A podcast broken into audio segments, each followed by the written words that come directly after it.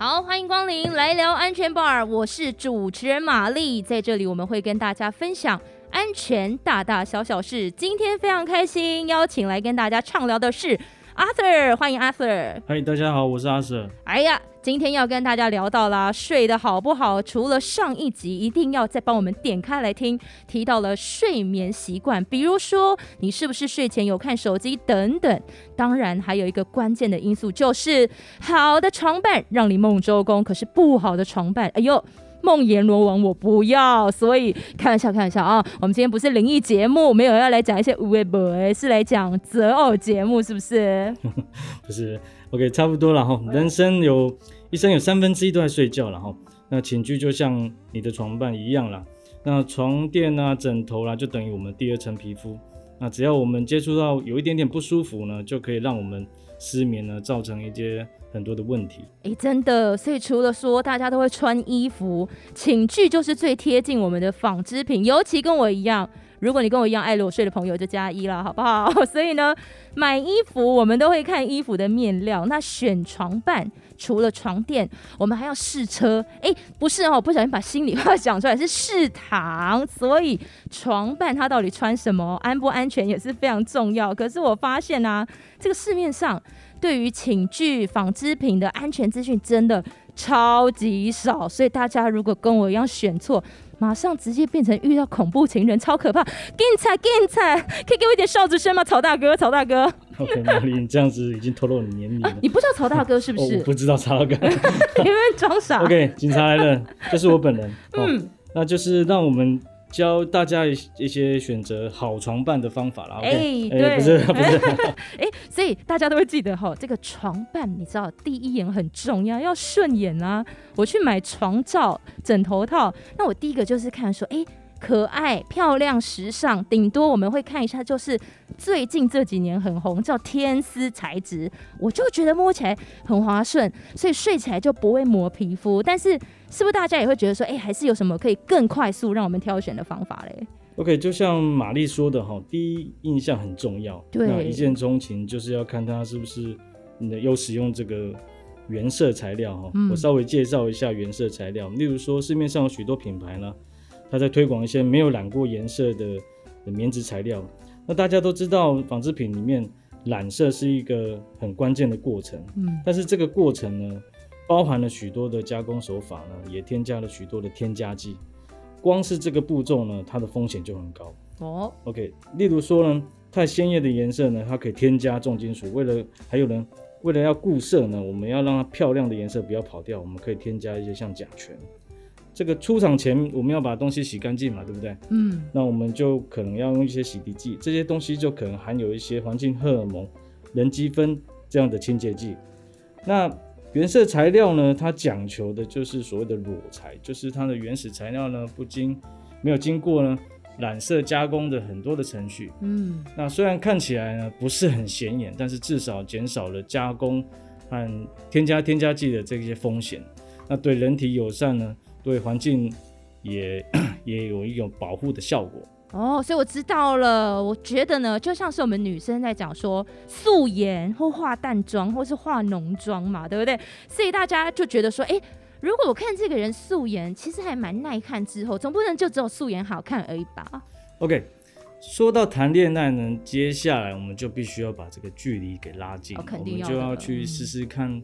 看有没有其他的外怪味道啦，嗯，OK，然后看他是不是有什么浓妆艳抹啦，外观是不是有整形过，打一堆玻尿酸了。我今天在影射我，我就有打玻尿酸。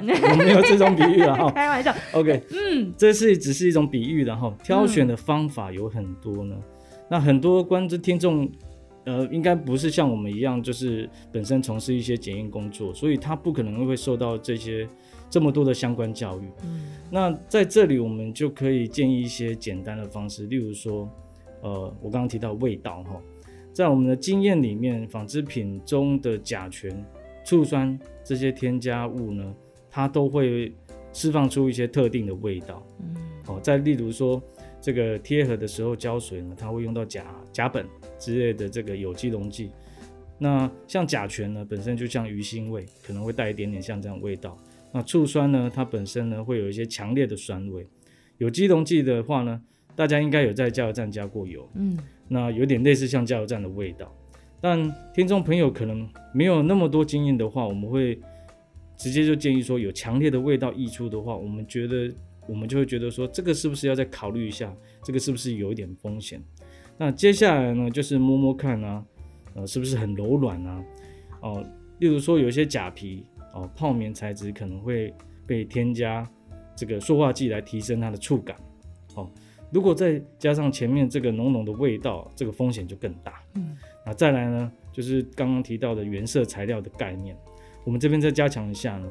我们要提到的是说，如果说除了原色材料这些加工过程带来一些有害物质跟环境污染之外呢，深色的材料，嗯，它有两个风险。哦，一个是它有可能会使用一些呃一些回收原料啦，这些回收原料呢，它的来源比较复杂一点，所以呢，它有可能会呃被掺杂一些有害物质的风险也会被提高啦。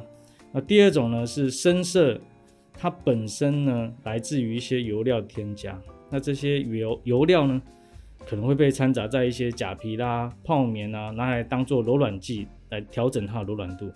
那如果使用一些劣质的油品的话，就可能掺杂一些致癌的芳香族化合物。我我觉得被你这样一描述，有没有从刚刚那个味道啊？我觉得有分层次，我觉得有有一点想吐，你知道？认真的去感受这个味道，对，所以就像这个大浓香水味，大家应该是不太能接受一样的哈。OK，刚介绍都是一些简单的方法，嗯，那最重要的呢是知觉哦，知觉，你是说需要摸啊，还是透过一些你知道、你知道、你知道一些感觉，是不是？呃。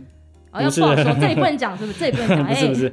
OK，我所谓的知觉呢，当然就是要透过一些数据啊，或者是测试结果是最好的。例如说，有一些厂商他们有做过一些有害物质的测试啦，或者是认证啊。嗯。那因为透过呃这些有害物物质呢，只能够在实际上检测才能够看得出来，所以先前简易的判断呢，只能够说初期的判断。啊，这个那这个知觉呢，就是要我们去了解它的背景是不是有经过品质检验呢？那消费者本身也要累，也可以累积到一些基本的知识哦。所以，我们跟这个人相处，刚刚这个知觉、闻味道啊，或者是判别原色的材料啊等等。我们都还要进一步的知道这个人到底过去有没有做一些无微不微的事，所以我觉得就像良民证的意思一样。但是大家就想要知道说，哎，那成分要怎么看？除了刚刚这个假字辈的哈，大家都不要碰之外，那什么是可以含，什么又不要含是比较好的嘞？那其实呢，寝具包含了各式各样的工艺啦。如果说要一个一个一个列举出来，其实其实的确有困难哈。嗯。那呃，我们这里可以举。举例一些常见的有害物质啊，例如说染色的时候常常会见到的有害物质，例如像重金属的铅铬，那我氮染料、过敏性染料啊，纺织品在出厂的前之前呢，会有一些整理，嗯，那可以透过一些些像甲醛啊、人机酚的洗涤剂啦，那假皮或泡棉，这个为了增加柔软度呢，我们可能就会添加一些这几年比较。当红榨汁机、邻苯二甲酸盐塑化剂啦，嗯，那贴合的原料，呃，可能就会用到一些像有机溶剂，例如像甲甲苯啊，啊，还有一些。啊，还有一直中枪的甲醛啊，对，所以我觉得大家现在假字辈都记起来很可怕哈，就很像我们现在哈，另一半的存款要够嘛，你也知道我们要是要生活啊，基本的经济基础啊，不是说有一堆什么欠款啊、呆账，接下来我们就是要看对方到底健不健康，所以这是豪门，大家都要嫁豪门，没有，我们是要嫁好门，所以不能乱教哈，我们要教大家怎么选寝具。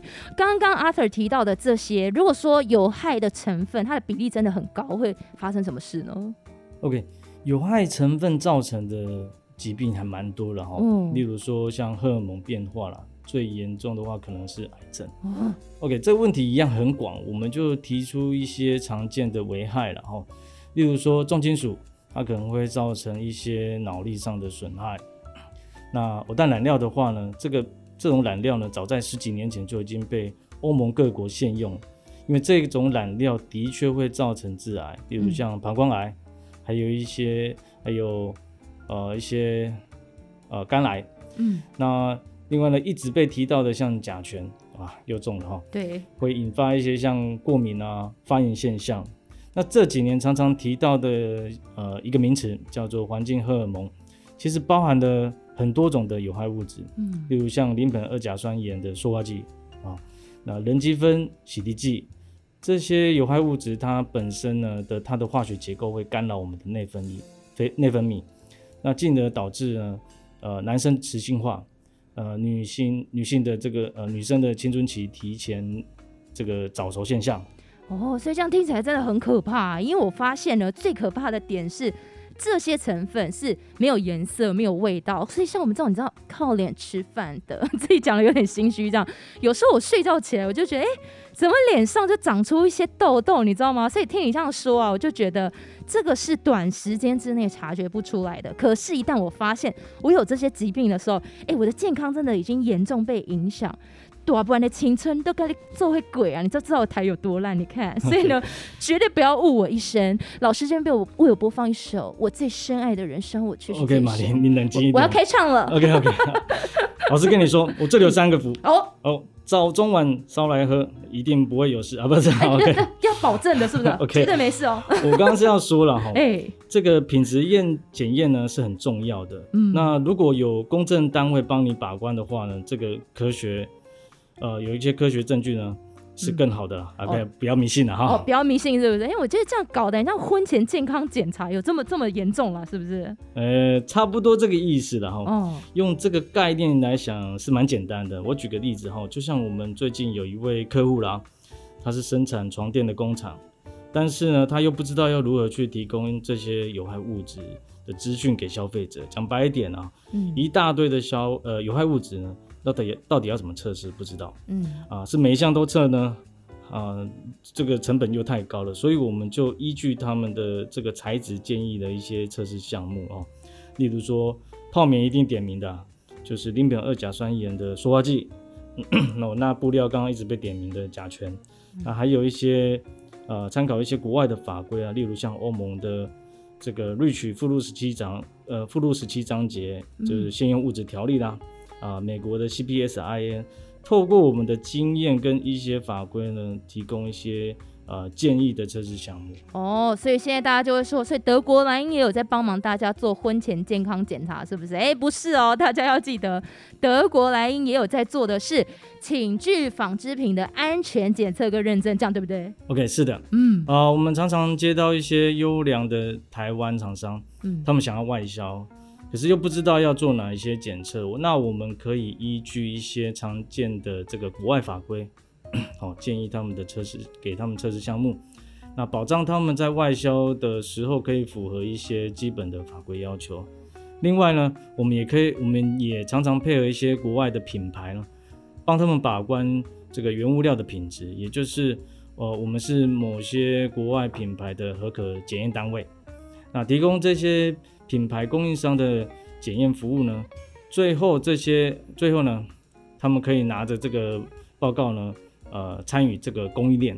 那这几年呢，我们这个台湾的厂商在品牌的意识抬头下呢，为了要加强自己的品牌安全性，啊，他们也有陆续的来询问一些自愿性的检测。跟认证，就像我刚刚提到那个床垫的厂商哦，所以我觉得阿 Sir 你以后啊退休可以当专业的媒人呢哈，你看挑选寝具就像另一半一样，所以你现在就是算命师在帮大家合八字，我真的很怕大家之后会直接私讯，然后私讯你，然后说哎跟你来做一个感情咨询哈，所以大家记得选床伴要认明德国莱茵的检测啦。那今天的择偶条件我们再次跟大家提醒一下喽。OK 来。呃，考前重点提示了哈，必考。OK，重点一啊，这个视觉颜色是不是过度鲜艳？哦，太深色啦。好，这个都是重点一。重点二，呃，这个嗅觉闻起来是不是有强烈的刺激味道溢出来？嗯，好。重点三，这个知觉就是你要检视有没有品质验证的证据，然后本身呢要加强一些简单的有害知识。呃，有害物质的知识哦，所以就基本无感，我们都要来试试看，其实就非常清楚了哦。所以，我们今天非常感谢德国莱茵警察兼命理师啊，很斜杠了哈，不是 H，是安心大使，让大家可以开心来过好你的下半辈子。如果大家对我们今天的内容有任何疑问，欢迎来到脸书搜寻德国莱茵粉丝页，私讯告诉我们你对于我们 podcast 的感想或者是意见，也请大家多多分享，还有支持我们的内容。当然要记得订阅我们的频道。如果你有什么想要知道的类型的安全资讯，也欢迎跟我们说。今天非常谢谢 Arthur，OK，谢谢玛丽，我们再见喽。